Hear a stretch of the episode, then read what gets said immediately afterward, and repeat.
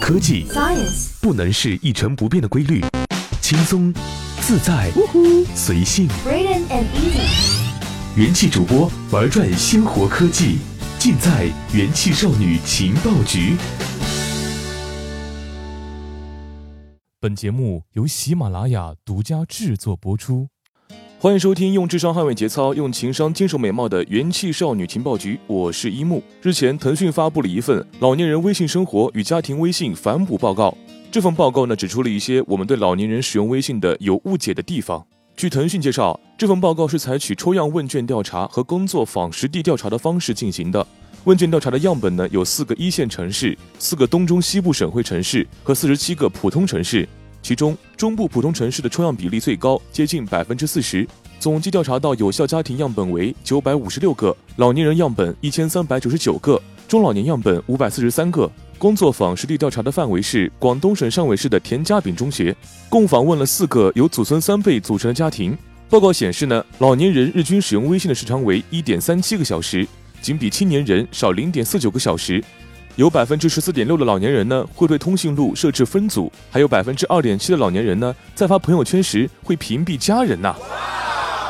老年人平均掌握微信的十八个功能中的十一点四七个功能，其中社交的功能呢占百分之八十五，信息功能占百分之六十五，支付功能占百分之五十，使用转账多于支付。而且呢，老年人的辨识能力呢也并没有想象的那么差。在调查问卷中的八个与养生、科普、食品、政府等相关的谣言中呢，老年人的平均可以识别出四点零一个不可靠信息，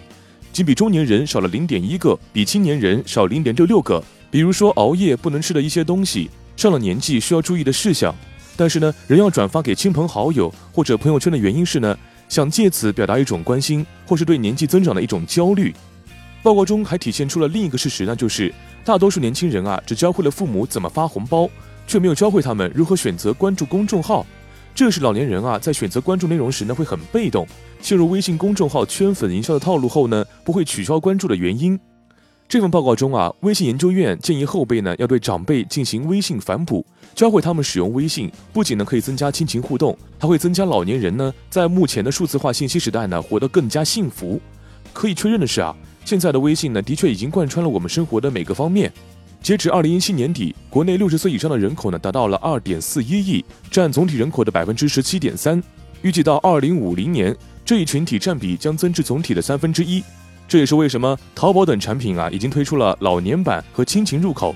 至于微信呢，为什么没有开发老年人版本？腾讯表示啊，是因为他们不想增加用户之间的年龄层和沟通鸿沟。但他们也承认啊，国内科技企业需要改变思维方式，要考虑到老年人的需求。在微信的交流方面，很多老年人呢都会用微信聊天，超过八成会在微信啊发表情或图片，朋友圈点赞、发红包，近七成啊还会拍摄和转发小视频。根据调查的结果，中老年人啊自己拍摄和分享的小视频呢，主要以旅游、健身和与孙辈动态为主；转发的网络视频呢，主要是因为一些趣味性较强的幽默视频为主。这在一定程度上表明，中老年人对于微信的使用已经不局限于将其作为通讯工具，还作为表达情感和维系社交的互动平台。在生活应用方面，有四成中老年人会在网上缴纳手机费，三成左右的会在网上购物、手机导航。有四分之一左右的中老年人呢，会在打车软件或缴纳水电煤气等生活费用，而像是会网上挂号、订火车机票、订宾馆等便利服务中呢，这些部分的中老年人的所占比例呢，会相对较低。然后呢，我们再做一个比较，平均的来说，九五后啊，每天要发出八十一条信息，典型用户每，而八零九零后用户呢，每天发的信息呢有七十四条，老年人呢是发送四十四条信息，而且他们是最喜欢发语音的。九五后啊，最喜欢发朋友圈，占比达到了百分之七十三；八零九零后呢，占比为百分之六十五。从分享的歌曲排名来看，零零后啊最爱分享的歌是《真心话大冒险》，九零后最喜欢的是《演员》，八零后爱分享的是《走着走着就散了》，七零后在分享的是《没有你的陪伴真的好孤单》，六零后啊则是喜欢《歌在飞》。说个题外话，虽然每个年龄段爱听的歌曲呢都有不同，但是每首歌啊都那么的应景，为什么？然后呢是发红包方面，不得不说啊，微信红包已经成为了中国人拜年的最常见形式。在除夕当日，发送的次数达到了二十三点五亿次，而每个月的人均发送次数呢，九五后用户为二十次，典型用户二十八次老用户二十五次。而每个月人均发送的金额分别为九五后三百七十元典型用户五百八十元老用户三百八十元左右